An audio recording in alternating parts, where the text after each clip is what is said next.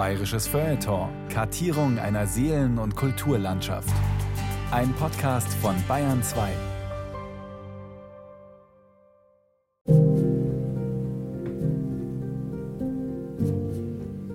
München als weltoffene, tolerante, multikulturelle Stadt. So wurde die Bayern-Metropole schon einmal wahrgenommen, um die Wende vom 19. zum 20. Jahrhundert. Hier ist nichts vom Kampf zwischen Alt und Neu zu spüren.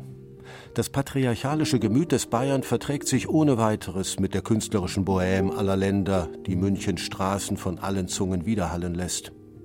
Das rubinrote, flüchtige Funkeln des Französischen, die schimmernden Smaragde des Russischen und die zischende Stichflamme des Polnischen. So weben die Fremden ein verschlungenes Muster auf dem urwüchsigen, goldenen Hintergrund des bayerischen Dialekts. So bunt schwirrt es in den gastfreundlichen Straßen Münchens von fremden Sprachen. Alle fühlen sich hier zu Hause. Berichtet der russische Schriftsteller Andrei Beli im Jahre 1906 von einer Reise an die Isar. Was junge, in München lebende Bohemians zu Beginn des 20. Jahrhunderts bewegte, schildert der aus Österreich zugereiste junge Schauspieler Alexander Strakosch. Bald lernte ich auch junge Künstler kennen und verkehrte viel im Café Stefanie, das auch unter dem Namen Café Größenwahn bekannt war. Hier saßen die Größen der Kunst und die, welche es zu werden gedachten oder sich schon dafür hielten. Damals lebte in der Bohème vielfach ein Suchen nach einer vertiefteren Lebensauffassung und einer Lebensführung aus geistigen Impulsen. Besonders bewegte uns die Frage, ob es jenseits der Sinneswelt eine geistige Wirklichkeit gäbe. Manche merkten, dass jeder seinen eigenen Weg finden müsse und dass es auf diesen Weg ankäme, auf die Verwirklichung des Geistes im Leben.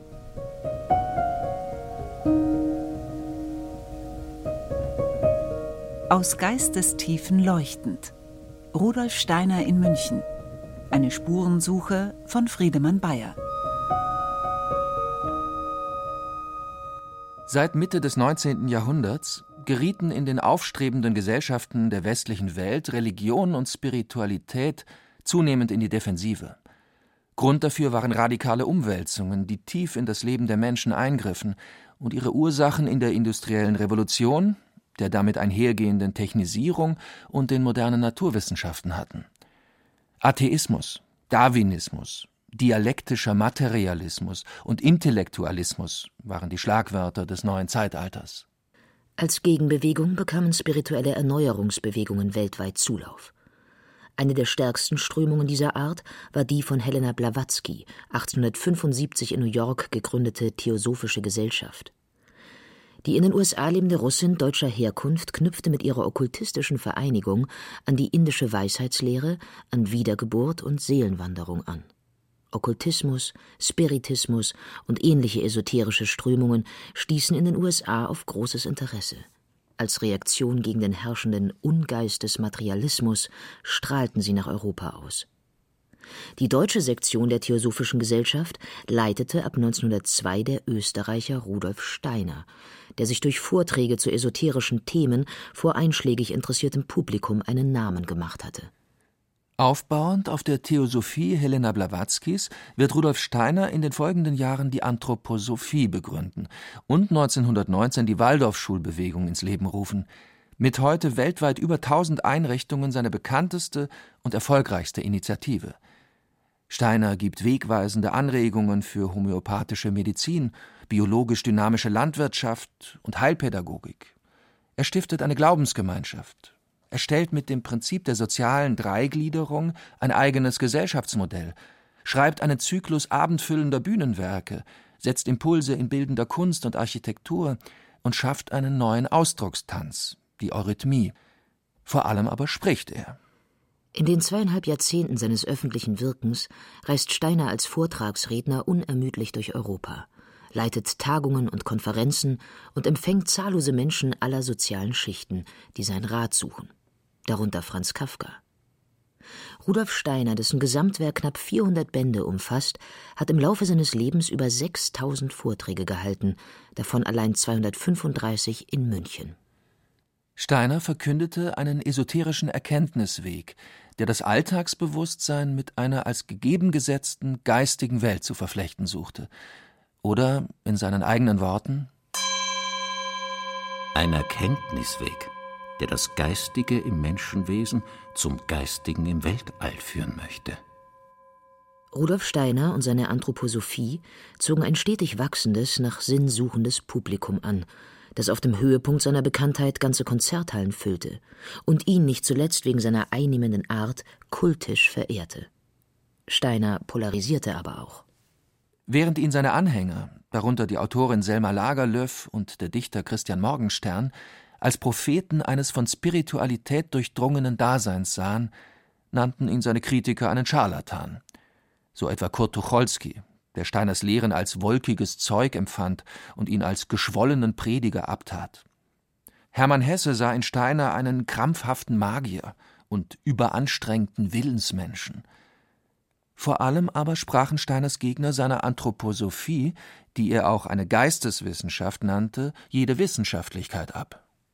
Dennoch, bis in die 20er Jahre des vergangenen Jahrhunderts gehörte Rudolf Steiner zu den profiliertesten Köpfen des kulturellen Lebens in Europa ein charismatischer, überaus produktiver Messias der Moderne, der, ob vergöttert oder verketzert, den öffentlichen Diskurs bestimmte und dessen Impulse bis heute Früchte tragen. Eines der wichtigsten Wirkungszentren Steiners war vor dem Ersten Weltkrieg München.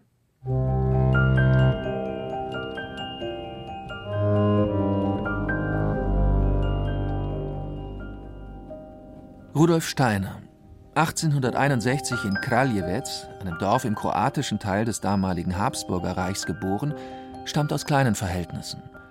Der Sohn eines Eisenbahnbeamten mit Wurzeln im österreichischen Waldviertel will schon als Siebenjähriger ein Erlebnis der Hellsichtigkeit gehabt haben. Durch gute schulische Leistungen erhält Steiner ein Stipendium für ein naturwissenschaftliches Studium in Wien, wo er in Künstler- und Literatenkreisen der dortigen Kaffeehäuser verkehrt. Er erhält eine Hauslehrerstelle bei einer vermögenden jüdischen Familie. Durch den Wiener Großbürger, Literaten und Mäzen Friedrich Eckstein, einen engen Freund und Mitarbeiter Sigmund Freuds, lernt Rudolf Steiner in den späten 1880er Jahren die Lehren Helena Blawatzkis kennen und wendet sich der Theosophie zu. 1890 wird Steiner Herausgeber der naturwissenschaftlichen Schriften Goethes in Weimar. Er verehrt Nietzsche, dessen Schwester Elisabeth er kennenlernt. 1894 erscheint sein Hauptwerk, Die Philosophie der Freiheit. In ihm bekennt er sich, der Tradition des deutschen Idealismus von Hegel und Fichte folgend, zu einem radikalen Individualismus. Damit liegt er auf einer Linie mit Friedrich Nietzsche und dessen Verkündigung vom Tod Gottes. Steiner selbst lehnt in dieser Phase Religion und Glauben ebenso ab und sieht das Christentum mit seinem Prinzip der Nächstenliebe als Zeichen krankhafter Schwäche. Diese Haltung revidiert er in den Jahren nach 1900 grundlegend und veröffentlicht nur noch Bücher christlich-esoterischen Inhalts. Sie beschäftigen sich etwa mit Mystik vor dem Aufgange modernen Geisteslebens, mit übersinnlicher Welterkenntnis und Menschenbestimmung, mit der Frage, wie erlangt man Erkenntnisse der höheren Welten? Ebenfalls ab 1900 folgt eine umfangreiche Vortragstätigkeit vor einer breiten, esoterisch interessierten Öffentlichkeit, die ihn neben Berlin und anderen deutschen Großstädten auch nach München führt.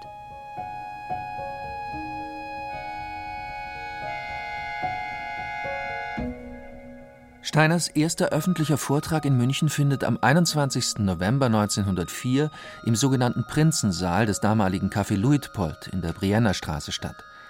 Thema Die Wahrheit in der Theosophie und ihre Bedeutung für den Menschen.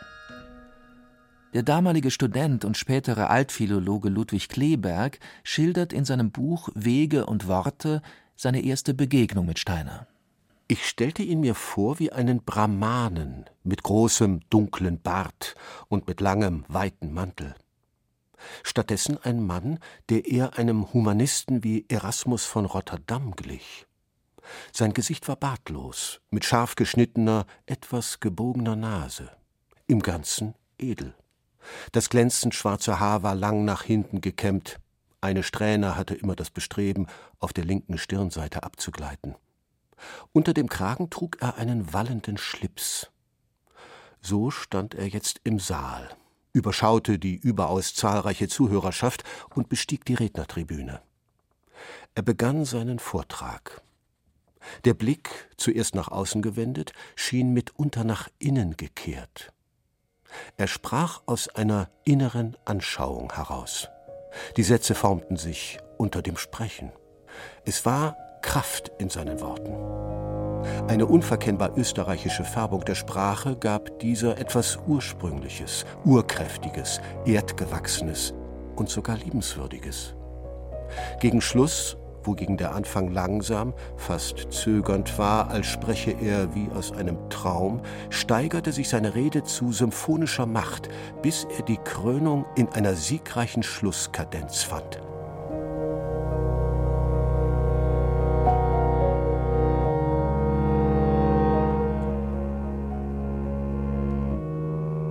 Weitere Vorträge folgen, unter anderem in der Schwabinger Adalbertstraße 55, dem Sitz der Theosophischen Loge München, der Sophie Stinde und Pauline von Kalkreuth vorstehen.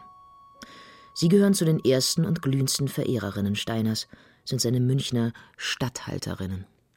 Sophie Stinde, Tochter eines evangelischen Pfarrers aus dem holsteinischen Lensahn nahe Oldenburg, lebt seit den 1890er Jahren in München.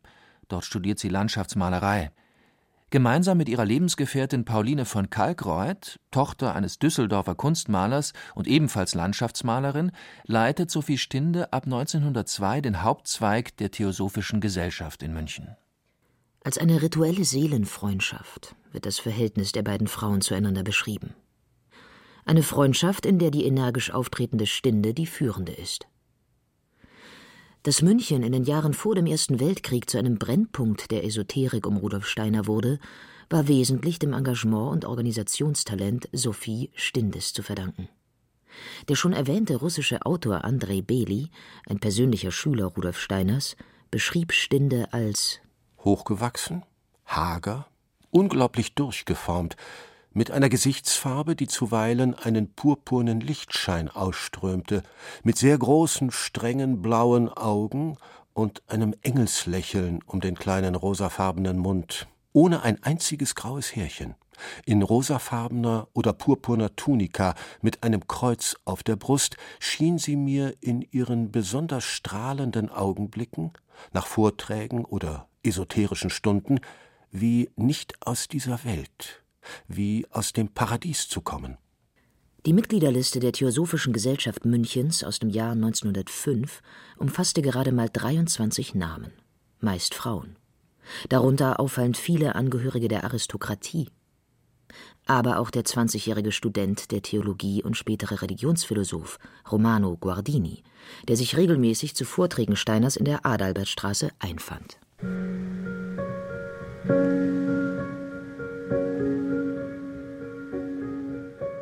Getragen von einer starken lokalen Anhängerschaft und organisiert durch Steiners Statthalterinnen Sophie Stinde und Pauline von Kalkreuth, findet im Mai 1907 ein Pfingstkongress europäischer Sektionen der Theosophischen Gesellschaft statt. Veranstaltet wird er in der Tonhalle an der Türkenstraße, unweit der Brienner Straße. 1895 vom Konzertveranstalter Franz Keim erbaut und nach ihm benannt, wurde der Saal später in Tonhalle umbenannt und zur ersten Spielstätte der heutigen Münchner Philharmoniker. Seit seiner Zerstörung im Zweiten Weltkrieg ist das Gebäude aus dem Stadtbild verschwunden. Das Gebäude und seine Innenausstattung sind im spätbarocken Louis XVI-Stil der Gründerzeit mit üppigen Stuckdecken gehalten. Beim Betreten der Veranstaltungsräume jedoch umfängt die 600 Kongressbesucher aus ganz Europa überraschend die mystische Atmosphäre eines Tempels. Steiner hat Wände und Decke des Saales mit dunkelroten Stoffbahnen verhängen lassen, die eine beruhigende, erhebende Wirkung haben. Im Vorraum stehen sieben hohe, farbig bemalte Säulenelemente aus Karton, deren Kapitelle Planetenstellungen zeigen. Ergänzt werden sie durch sieben kreisrunde Wandbilder mit Darstellungen von Tierkreiszeichen und Motiven aus der Johannesoffenbarung, sogenannte Siegel. Diese zeigen die astralischen Urbilder der Menschheitsentwicklung auf der Erde im Sinne der Theosophie. Wer sich von dieser Welt angezogen fühlte, zeigt ein Foto von den Teilnehmern und vor allem Teilnehmerinnen des Münchner Pfingstkongresses. Etwa zwei Drittel des Saales sind mit Frauen besetzt, deren Kleidung und Habitus unschwer ihre Herkunft aus dem gehobenen europäischen Bürgertum erraten lassen. Besonders die vorderen Stuhlreihen zeigen fast ausschließlich Frauen über 40, viele mit hochgestecktem Haar, einige festlich gekleidet, mit üppiger weißer Federboa und kostbarem Schmuck. Die Teilnehmerliste bestätigt den Eindruck.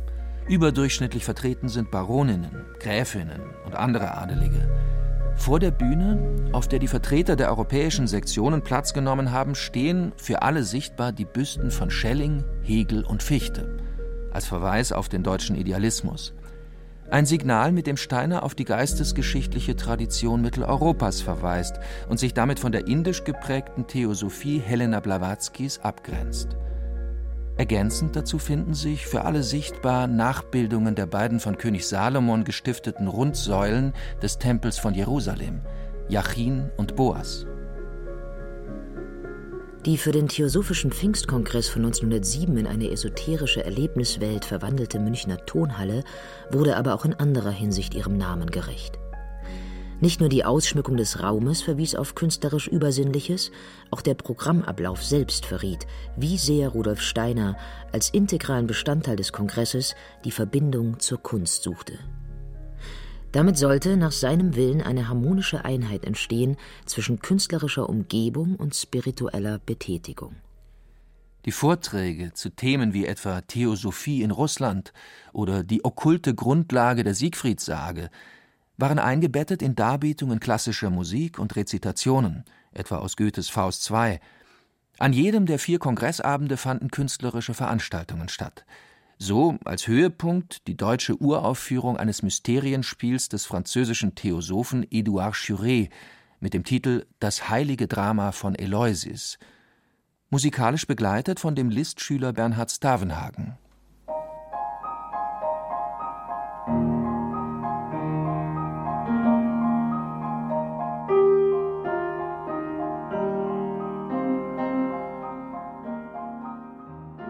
Der Münchner Pfingstkongress von 1907 mit seinem demonstrativen Bekenntnis zur abendländischen Kulturtradition markiert Rudolf Steiners allmählichen Abschied von der Theosophie Helena Blavatskys und seinem Aufbruch in eine von christlicher Esoterik geprägte Anthroposophie.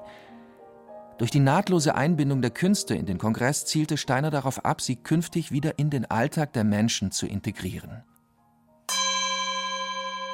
Wenn wir in der Kunst wieder einen Kulturfaktor erblicken wollen, von der Bedeutung, die dieser im Altertum hatte, dann muss sie wieder Anschluss suchen an die hinter den Erscheinungen liegenden Vorgänge des Lebens.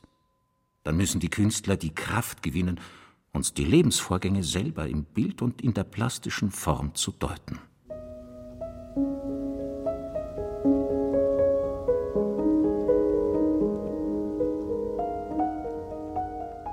Steiners Anregung, der Kunst einen festen Platz im Leben der Menschen einzuräumen, trägt ein Jahr nach dem Pfingstkongress Früchte.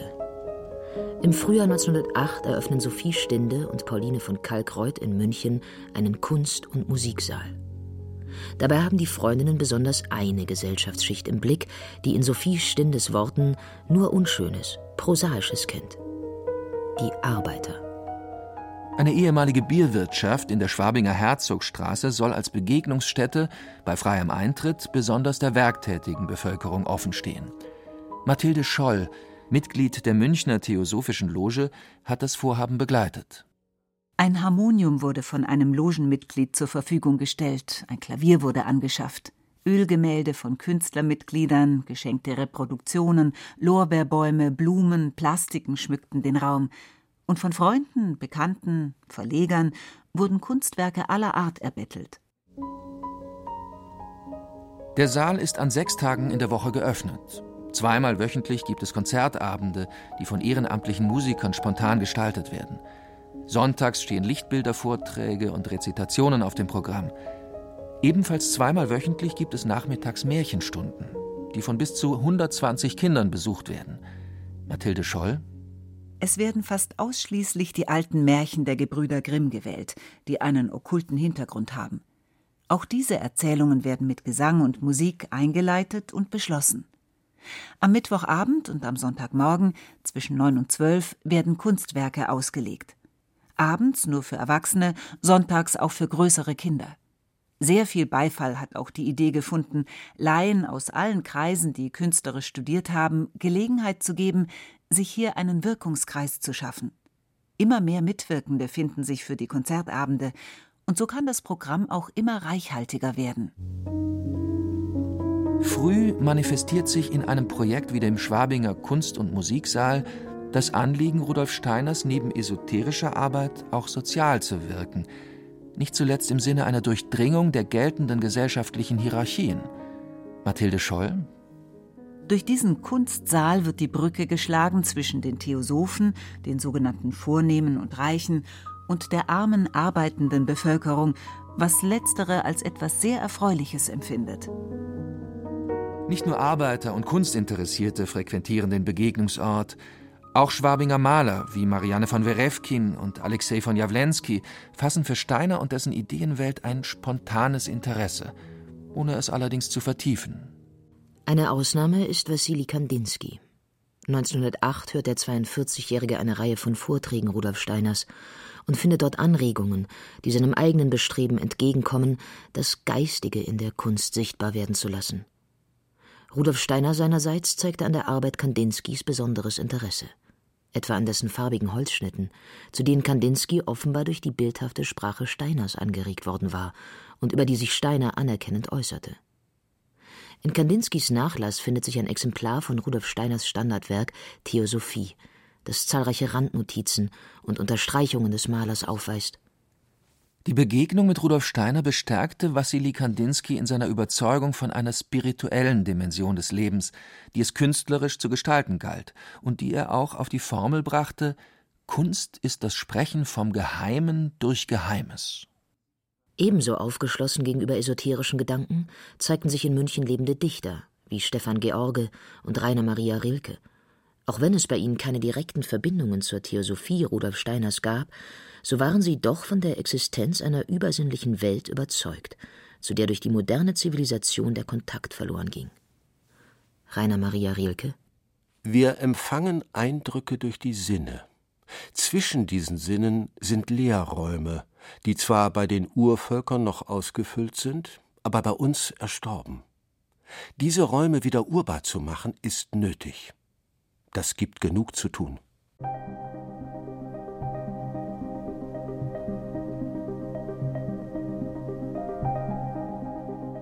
1909 wird in der Zieblandstraße ein zweiter Kunstsaal eröffnet, dessen Konzept dem Schwabinger gleicht. In den sieben Jahren zwischen 1905 und 1912 steigt die Mitgliederzahl der in München organisierten Anthroposophen von 23 auf 250 und damit auf mehr als das Zehnfache.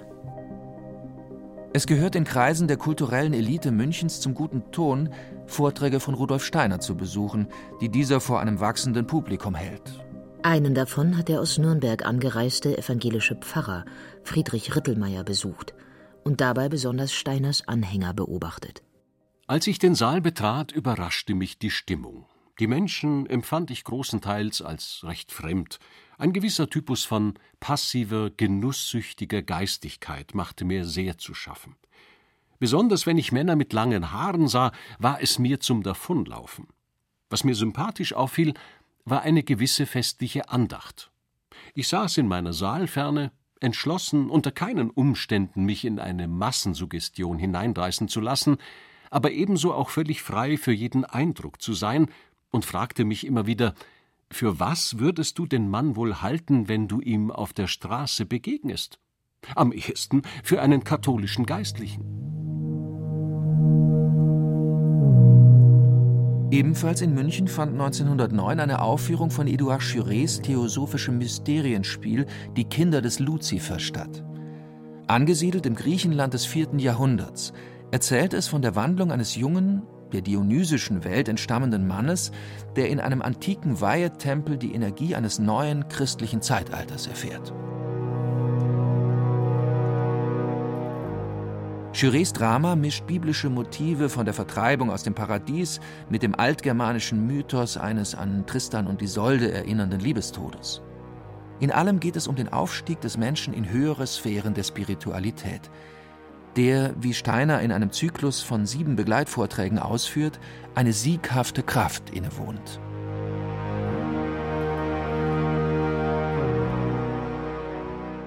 Nicht zuletzt durch den Erfolg der Münchner Aufführung von Jurés Die Kinder des Luzifer begann Rudolf Steiner im gleichen Jahr mit der Arbeit an einem Zyklus eigener Mysteriendramen.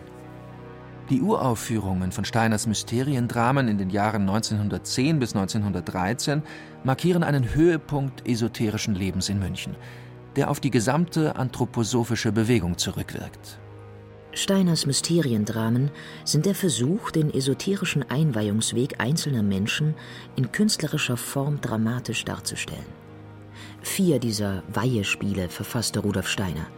Sie heißen Die Pforte der Einweihung, Die Prüfung der Seele, Der Hüter der Schwelle sowie Der Seelenerwachen und entstanden meist nachts in der Schwabinger Wohnung der Freundinnen Sophie Stinde und Pauline von Kalkreuth.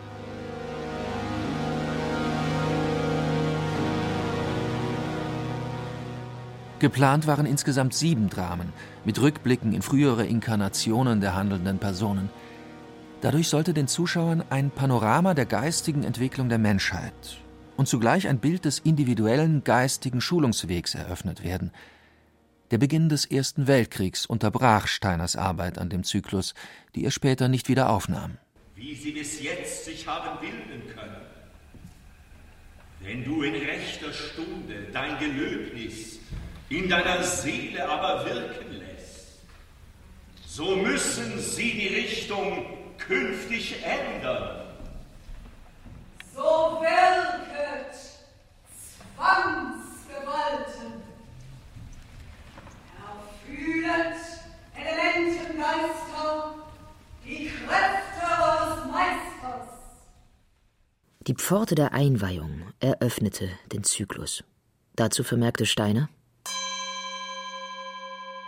es ist das erste Drama, in dem die Reinkarnationsidee in wahrer künstlerischer Form erscheint.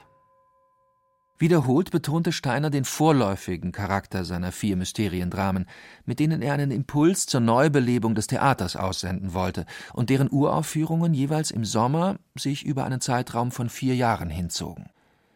Steiners Ehefrau, die Schauspielerin Marie von Sievers, erinnerte sich später. Am Tage probten wir, in der Nacht schrieb Rudolf Steiner seine in Gedanken schon fertig gestalteten Dramen. Dazu leitete und überwachte er die verschiedenen Werkstätten, in denen nach seinen Angaben geschreinert, gezimmert, gemalt, modelliert, genäht und gestickt wurde.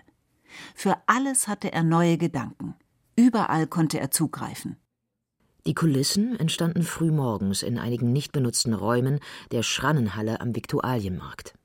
Die Mehrheit der Darsteller in Steiners Mysteriendramen waren Laien, die in unterschiedlichsten Berufen arbeiteten. Vier der Darsteller hatten ein Sprachtraining absolviert, nur drei von ihnen waren schon als Schauspieler tätig gewesen. Steiner wollte sich damit bewusst vom konventionellen Theaterbetrieb absetzen. Etwas ganz anderes wird gewollt als diese äußere Bühnentechnik. Gewollt wird, dass in jeder Seele, die da oben steht und mitwirkt, das Herz aus spiritueller Wärme herausspricht, dass ein solcher Hauch durch die ganze mehr oder weniger gute Darstellung geht, dass wir Geisteswärme als Kunst, Kunst als Geisteswärme erleben. Kein Kunstwerk nach herkömmlichen Kriterien, sondern die Erschaffung einer nachhaltig wirkenden sozialen Skulptur. Dies war Steiners Anliegen. Es bleibt ja diese geistige Wärme wirklich niemals ohne ihre Folgen. Und es ist schön zu sehen, wie tatsächlich diese spirituelle Wärme bei jenem kleinen Häuflein in wunderbarer Weise vorhanden ist. Denn wert ist vor allen Dingen das, was der Einzelne tut, was der Einzelne schafft, was der Einzelne bereit ist, an Opfern zu bringen.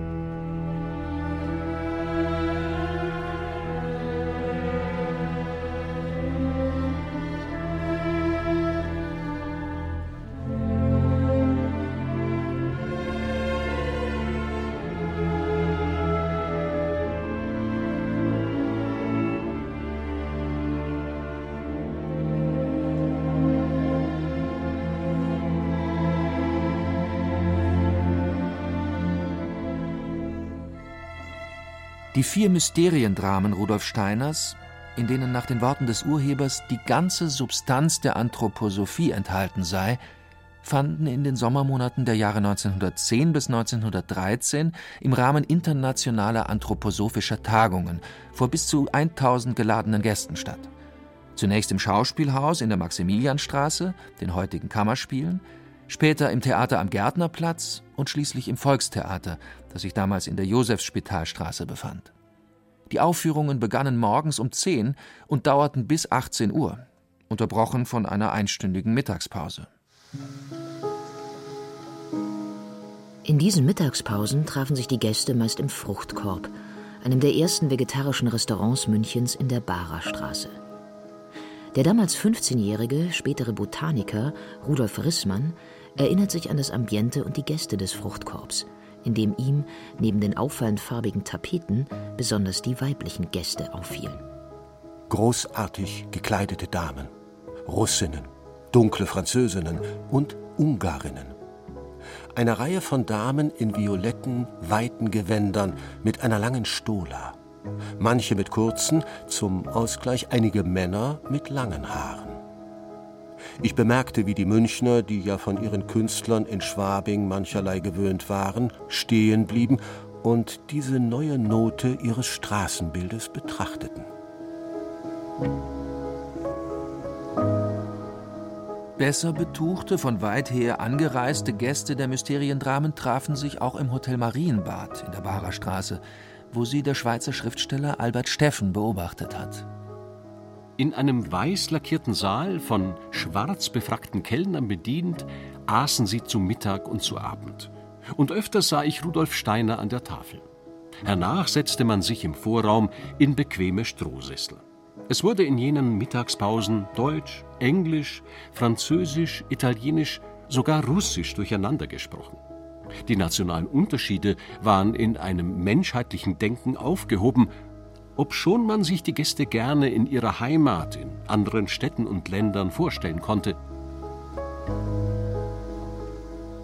Mich beglückte die Herzenshöflichkeit dieser Menschen, worin sich die seither fast ganz verloren gegangene Kultur guter Europäer ausdrückte. Weltmännisch und weltfraulich nannte sie Rudolf Steiner einmal. Violette, weite Stola-Gewänder sind so etwas wie der Dresscode von Steiners großer weiblicher Anhängerschaft. Warum ausgerechnet Violett? Hierzu die russische Malerin Margarete Woloschin in ihren Lebenserinnerungen. Diese Farbe wurde getragen, weil Steiner einmal ausgesprochen hatte, dass das Violett eine sittliche Wirkung habe, die eine geistige sei.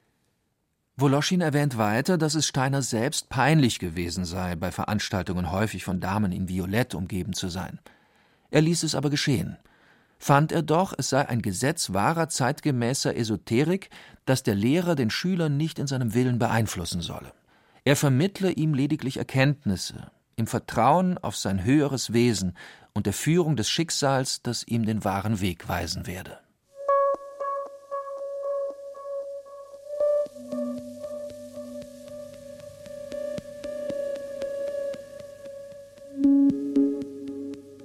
Ein weiteres für die Entwicklung der Anthroposophie denkwürdiges Ereignis fand während der Sommertagungen der Jahre 1912 und 1913 in München statt: die Geburt der Eurythmie.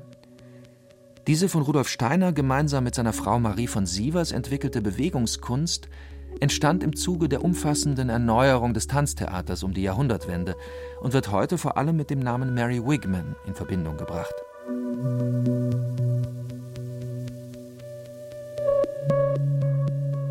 Eurythmie möchte geistige Prozesse sichtbar machen und tut dies in ausladenden, fließenden Bewegungen von Tänzern und Tänzerinnen, angetan in farbigen, wallenden Gewändern aus ätherisch anmutenden Gasestoffen.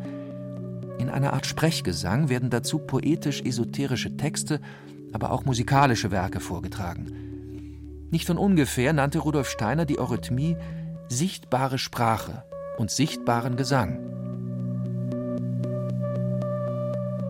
Bei der Einstudierung von Steiners drittem Mysteriendrama Der Hüter der Schwelle im Sommer 1912 hatten im sechsten Bild ätherische Wesen von Steiner vorgegebene tanzartige Bewegungen aufzuführen, die heute als Keim der Eurythmie gelten. Im folgenden Jahr baute Steiner in seinem Drama Der Seelen erwachen die eurythmischen Anteile aus. Einmal in einer Szene mit Gnomen und Sylphen, die laut Steiner zu den halbstofflichen Elementarwesen zählen, zum anderen in einer ägyptischen Einweihungsszene, in der vier Priester die kultische Handlung mit eurythmischen Bewegungen begleiten. Steiner selbst hatte konkrete Vorstellungen von seiner Bewegungskunst, die er den Mitwirkenden nicht nur verbal vermittelte, sondern selbst vorspielte. Tatjana Kiseljew, Eurythmistin der ersten Stunde. Bisher hatte Dr. Steiner in den Unterweisungen nur einzelne Bewegungen gezeigt. Jetzt aber nahm er während der Probe zwei kleine Stöcke in die Hände, bückte sich und begann einen Gnomentanz aufzuführen, so unglaublich charakteristisch und mit solch erstaunlicher Beweglichkeit des ganzen Körpers und auch des Gesichtes, dass wir vor Staunen lange sprachlos und wie gefesselt blieben. Die uns bekannte Gestalt war gleichsam verschwunden, und wir hatten ein Wesen vor uns von erschütternder Ausdruckskraft.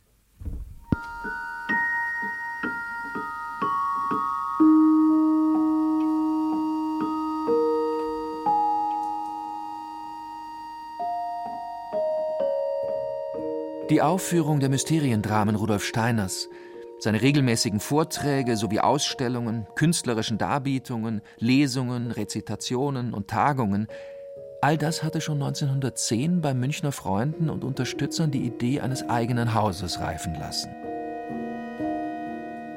Bislang fanden die Veranstaltungen in angemieteten Sälen und Theatern statt.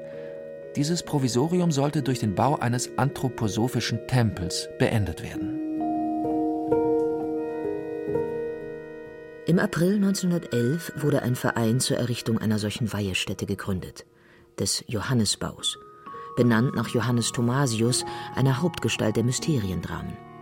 Zu den Initiatoren und Hauptförderern gehörte neben Sophie Stinde und dem Arzt Dr. Felix Peipers der Großgrundbesitzer Otto Graf von Lerchenfeld, Abkomme des alten bayerischen Adelsgeschlechts und selbst Mitwirkender in einem der Mysteriendramen Rudolf Steiners. Bereits im Sommer 1911 wurde in Schwabing ein Grundstück gefunden und angekauft. Es lag unmittelbar hinter der evangelischen Erlöserkirche zwischen Germania, Fuchs und Ungerer Straße, dem Standort des heutigen Fuchsbaus.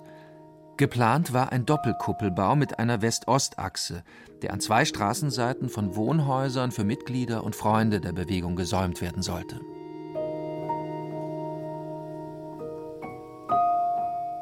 Der Grundrissplan des Johannesbaus hat sich erhalten. Er zeigt einen kreisrunden, nach Osten ausgerichteten, von zwölf Säulen gesäumten Bühnenraum, der in einen ebenfalls kreisrunden, von 14 Säulen gesäumten Zuschauerraum übergeht. Neben den Mysteriendramen und künstlerischen Darbietungen sollte der Bau die künftige Hochschule für Geisteswissenschaft aufnehmen, einen Ort der Vermittlung und Erarbeitung esoterischer Erkenntnis. Die nach Angaben Rudolf Steiners erstellten Baupläne wurden der Münchner Lokalbaukommission vorgelegt. Doch die Verhandlungen zogen sich hin. Es gab Einsprüche von Anwohnern. Besonders die evangelische Erlöserkirchengemeinde fühlte sich durch die unmittelbare Nachbarschaft zu einem Anthroposophentempel gestört und bekämpfte das Projekt. Hinzu kamen städtebauliche Einwände durch die ungewöhnliche Architektur einer Doppelkuppel, die eher an eine Moschee erinnerte. Aufgrund schönheitlicher Standpunkte wurde dem Projekt schließlich im Januar 1913 die Baugenehmigung versagt. Rudolf Steiner zögerte nicht lange und wich ins schweizerische Dornach bei Basel aus. Dort schenkte ihm ein wohlhabender Anhänger ein großes Hügelgrundstück in unbebauter Natur. Im September 1913 wurde der Grundstein für das Goetheanum gelegt, bis heute Zentrum der internationalen anthroposophischen Bewegung und Sitz der Freien Hochschule für Geisteswissenschaft. Der Grundriss dieses ersten Goetheanums, das 1922, nur zwei Jahre nach seiner Fertigstellung, durch Brandstiftung vernichtet wurde, sah ebenfalls zwei charakteristische Rundkuppeln vor und gleicht mit seiner organisch-plastischen Formgebung auch sonst dem nie realisierten Johannesbau von München. Dessen ungenutztes Grundstück diente während des Ersten Weltkriegs als Gemüseacker und wurde später verkauft.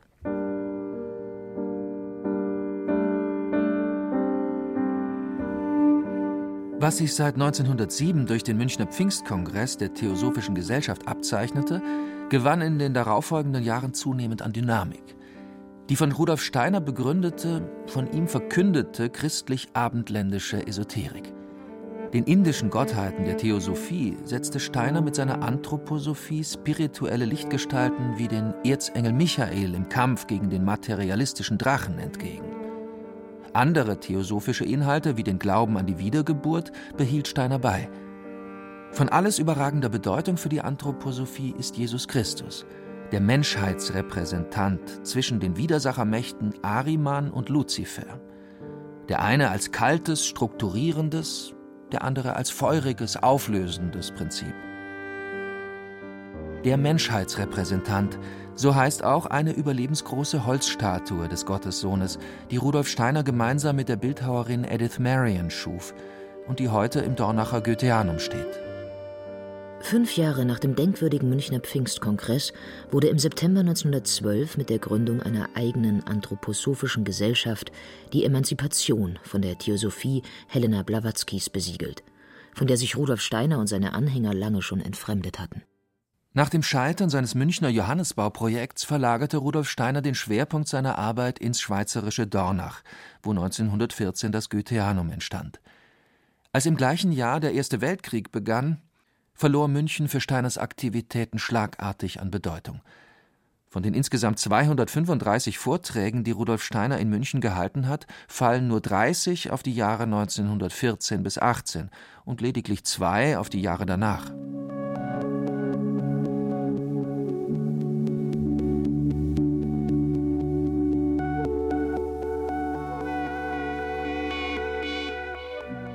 Unter dem Eindruck des Ersten Weltkriegs mit seinen Millionen von Toten und den tiefgreifenden gesellschaftlichen Umbrüchen setzte Rudolf Steiner verstärkt Impulse im sozialen Bereich, um eine grundlegende, ihm dringend gebotene Erneuerung menschlichen Zusammenlebens zu erzielen. In die Nachkriegszeit fällt Steiners politische Initiative zur Dreigliederung des sozialen Organismus mit ihrem Ideal der Freiheit im Geistesleben, Gleichheit im Rechtsleben und Brüderlichkeit im Wirtschaftsleben. Ebenso in der Nachkriegszeit gründet er die erste Waldorfschule, werden von ihm angeregt medizinische, landwirtschaftliche, heilpädagogische Einrichtungen und eine neue Religionsgemeinschaft ins Leben gerufen. Namen wie Demeter, Veleda oder auch die Christengemeinschaft verbinden sich mit Institutionen, die von Steiner angeregt wurden und seit nunmehr 100 Jahren existieren. Das gesellschaftliche Klima Münchens hatte sich durch den Krieg radikal verändert. Weltoffenheit, kosmopolitisches Flair und Toleranz gegenüber neuen Ideen und Menschen waren verflogen. Auch und nicht zuletzt gegenüber esoterischen Inhalten. Als Rudolf Steiner im Februar 1918 vor zahlreichen prominenten Vertretern der künstlerisch-literarischen Öffentlichkeit Münchens einen Vortrag über das sinnlich-übersinnliche in der Kunst hielt, schlug ihm die geballte Ablehnung des Publikums entgegen. Maßgebliche Zeitungen wie die Münchner Neuesten Nachrichten stimmten ein und starteten eine Hetzkampagne gegen Steiner, den sie als falschen Propheten bezeichneten, dessen letzte Weisheit die ranzige Idee von der Selbsterlösung sei. Die politische Radikalisierung Münchens Anfang der 20er Jahre tat ein Übriges, um Steiner und die Anthroposophie vollends auszugrenzen – er wurde abwechselnd als Freimaurer, Jude, Kosmopolit und Bolschewik tituliert. Erstaunlicherweise tat dies seiner Popularität keinen Abbruch. Im Gegenteil. Eine große Berliner Konzertagentur organisierte für Rudolf Steiner im Frühjahr 1922 eine Vortragstournee, die ihn in 21 deutsche Großstädte führte. Steiner sprach vor überfüllten Sälen über Themen wie das Wesen der Anthroposophie, oder Anthroposophie und das Rätsel der Seele. Für den 15. Mai 1922 war Steiners Vortrag in München angekündigt. Eine Tageszeitung hatte ihn vor seinem Eintreffen scharf angegriffen und geschrieben, es würden sich hoffentlich deutsche Männer finden, die verhinderten, dass dieser Herr den Boden Münchens betrete. In der aufgepeitschten politischen Stimmung der Nachkriegsjahre wurde eine Person wie Steiner, der sich öffentlich für Völkerverständigung einsetzte, zur Zielscheibe nationalistischer Kreise. Zu diesen Kreisen zählte die Thule-Gesellschaft, ein okkultistisch-völkischer Geheimbund, dessen Versammlungsort das Münchner Hotel Vier Jahreszeiten war, sowie die Organisation Konsul, eine rechte Terrorzelle, deren Mitglieder im August 1921 den Zentrumspolitiker Matthias Erzberger ermordet hatten. Außenminister Walter Rathenau sollte am 22. Juni 1922 das nächste Mordopfer werden. Aus der Umgebung der Organisation Konsul wollte ein Anhänger Steiners erfahren haben, dass er auf einer Liste von Persönlichkeiten stand, die es auszuschalten galt. Außerdem gab es Hinweise, dass Steiners Münchner Vortrag gesprengt werden sollte. Steiners Freunde waren also gewarnt und sie organisierten für den 15. Mai 1922 einen Saalschutz in demselben Hotel Vier Jahreszeiten, in dem er abends auftreten sollte. Der Vortrag war ausverkauft. Als Rudolf Steiner längere Zeit gesprochen hatte, erlosch plötzlich das Saallicht. Offenbar ein Sabotageakt. Steiner sprach unbeirrt weiter, verhinderte so eine Panik und brachte, als das Licht später wieder anging, seinen Vortrag zu Ende. Dann aber brach während des Schlussapplauses ein Tumult los. Eine Gruppe junger Männer stürmte Richtung Bühne, um Steiner zu attackieren. Es kam zu einem Handgemenge zwischen den organisierten Angreifern Steiners und seinen Freunden, die ihn abschirmten und mit Hilfe des Saalschutzes schließlich die Oberhand gewannen. Nach dem Vortrag zogen rechtsradikale Demonstranten durch die Maximilianstraße und sangen Kriegslieder. Wenige Tage nach Steiners Münchner Auftritt fand eine von der Bayerischen Mittelpartei organisierte Gegenversammlung statt, in der ein deutschnationaler Redner mit dem Hochverräter Steiner abrechnete – und dafür tosenden Beifall erhielt. Über den Tumult bei Rudolf Steiners Münchner Vortrag berichtete nicht nur die Lokalpresse, sondern auch überregionale Blätter und sogar die New York Times, die von einem Inferno schrieb, bei dem Stinkbomben und Feuerwerkskörper geflogen seien. Auch der völkische Beobachter, das Parteiorgan einer Splitterpartei namens NSDAP, nahm den Vorfall zum Anlass, gegen Steiner zu hetzen und die Krüppelformen seines Denkens anzuprangern. Mit einem solch deutschfeindlichen Scharlatan sich ernsthaft auseinanderzusetzen, sträubt sich der Bleistift. Herr Steiner will mit seiner Lehre das Gleiche, was alle Feinde unserer staatlichen und völkischen Selbstständigkeit anstreben, nur nennt er es anders. Unter dem Namen Anthroposophie geht er seinen dunklen Geschäften nach. Millionen stehen ihm zur Verfügung, unser Volk mit seinen Lehren zu verseuchen. Als der Herausgeber des Parteiblättchens 18 Monate später mit seinem Marsch auf die Feldherrnhalle einer größeren Öffentlichkeit bekannt wurde, kommentierte Rudolf Steiner den verhinderten Putschversuch seines Landsmanns Hitler mit den Worten Wenn diese Herren an die Regierung kommen, kann mein Fuß deutschen Boden nicht mehr betreten. Und weiter? Wenn diese Gesellschaft sich durchsetzt, bringt das für Mitteleuropa eine große Verheerung. Als Rudolf Steiner 1925 im schweizerischen Dornach starb, erinnerte sich seine Witwe an die bewegten Jahre, die sie mit ihrem Mann in München verbracht hatte und die sie zu den erfreulichsten seines Lebens zählte. Die frohe Isarstadt. Sie hatte einst ein Wehen der Freiheit um sich und der Liebenswürdigkeit, die einen unendlichen Zauber um sie breitete. Diesem Genius der Stadt konnte man in seinen zufälligen Auswirkungen immer wieder begegnen. Die Atmosphäre der Stadt, die glücklicherweise noch nicht die Dimensionen und Härten der Großstadt hatte, barg Gesundheit, Anmut und freie Frische. Und jenes unmittelbare Etwas, das weckend und befreiend wirkt, den künstlerischen Pulsschlag. Ist er jetzt erstickt?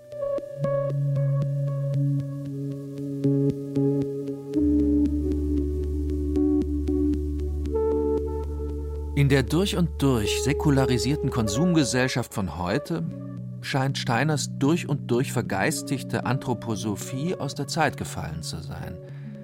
Ein gängiger Vorwurf war und ist, Steiners esoterischer Weg sei weltfremd. In jedem Fall war er Ausdruck eines allgemeinen Aufbruchs, der um die Wende vom 19. zum 20. Jahrhundert stattfand und sich in unterschiedlichen Phänomenen wie Jugendbewegung, Freikörperkultur oder Schwabinger Bohème-Anarchie ebenso niederschlug wie in spirituellen und politischen Heilslehren. So wurden in eben jener Zeit die Konzepte für kommunistische oder faschistische Gesellschaftssysteme formuliert. Lenins programmatische Schrift Was tun erschien im Jahre 1902.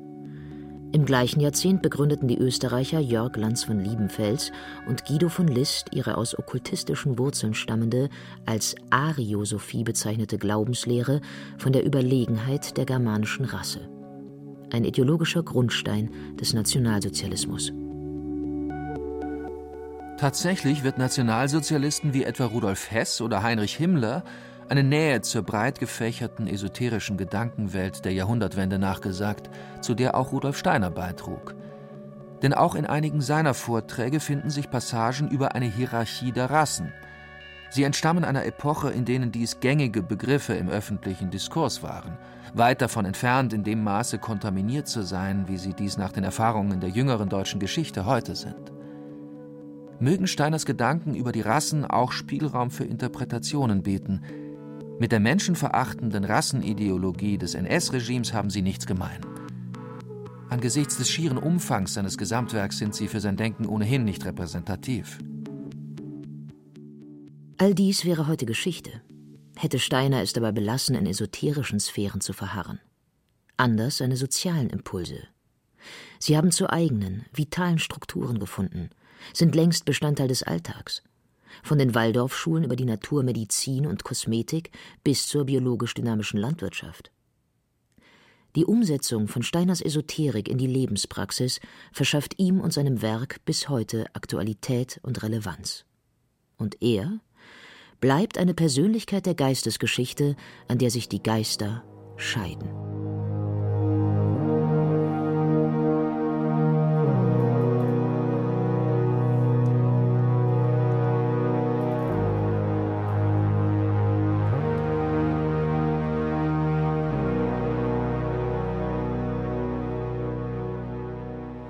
Sie hörten Aus Geistestiefen leuchtend. Rudolf Steiner in München. Eine Spurensuche von Friedemann Bayer, der auch Regie führte. Die Erzähler waren Katja Bürkle und Heiko Ruprecht. Die Zitate lasen Hans-Jürgen Stockerl, Andreas Neumann, Rahel Comtes und Martin Vogt. Ton und Technik Monika Xenger. Redaktion Ulrich Klenner.